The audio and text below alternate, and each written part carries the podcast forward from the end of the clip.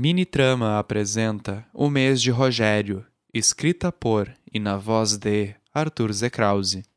15 de outubro. Meu dia começou cedo. Na verdade, ele começou poucos minutos após a meia-noite, quando ouvi a motocicleta de Ariel se aproximar, trazendo consigo Aito na garupa.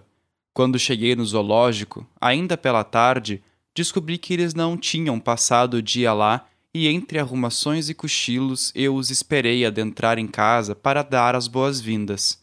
Rogério, dá para sentir seu cheiro lá de fora. Obrigado por avisar, disse Ariel, uma mulher imponente de cabelos ruivos e traços asiáticos, a única mulher que eu gostaria de ver meu pai se relacionando.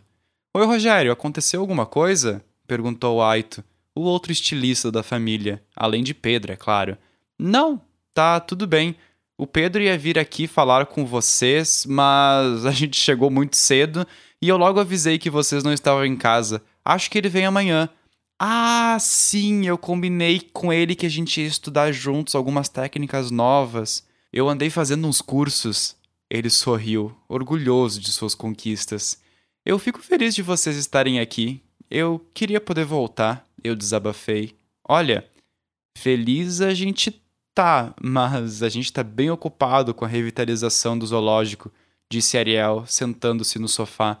Mas assim, não tem nada acontecendo aqui. Eu duvido que o pessoal volte a nos incomodar, na verdade.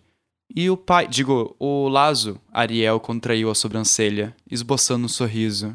Ele tá bem? Seu pai tá na merda, disse Aito, seguido de uma risada. Ariel o encarou, sorrindo junto dele. Esses dias ele apareceu aqui, Tava um pouco irritado. Ele aprontou alguma coisa? Perguntei já sabendo a resposta. Mas é óbvio, disse Ariel. Mas Aito a interrompeu. Seu pai descontou a raiva no chão e chegou a abrir um buraco na terra. o demônio cavou tanto que quando a gente foi ver o que estava acontecendo, a gente encontrou ele só com a cabeça para fora da terra. De terra e de cocô, corrigiu Ariel. Seu pai é um animal. Ariel sorriu mais uma vez. Você não tá bem, né? Ela me olhava com os olhos contraídos. É, não. Um amigo meu desapareceu e eu tô esperando a resposta de um contato para ver se a gente tem alguma pista. Você quer que eu rastreie ele? Eu e o Aito podemos ir atrás. Não, por enquanto não. Mas obrigado, Ariel. Eu vou esperar a resposta do Duque antes de envolver mais gente nisso. Não, tudo bem, mas lembra que pode confiar na gente. Qualquer coisa é só nos dar um toque. Eu sei, eu só não quero incomodar. Você e seu pai são assim. Ariel levantou o dedo para mim.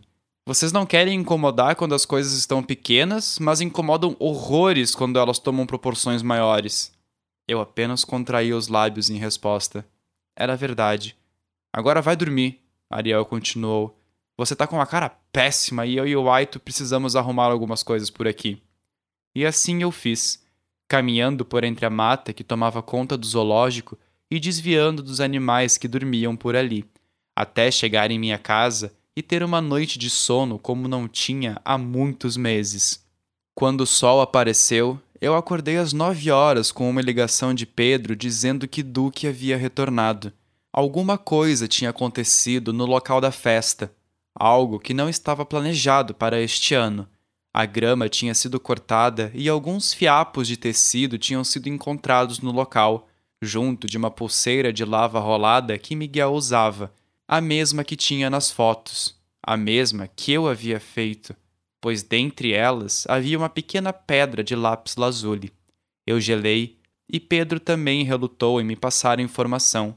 Nós dois tínhamos plena consciência do que isso poderia significar, e ele me pediu desculpas por não conseguir me levar ao local hoje, pedindo para que eu esperasse até amanhã para irmos lá. Ele sabia que eu queria ir a todo custo, mas nós dois também sabíamos que não era algo sábio a se fazer.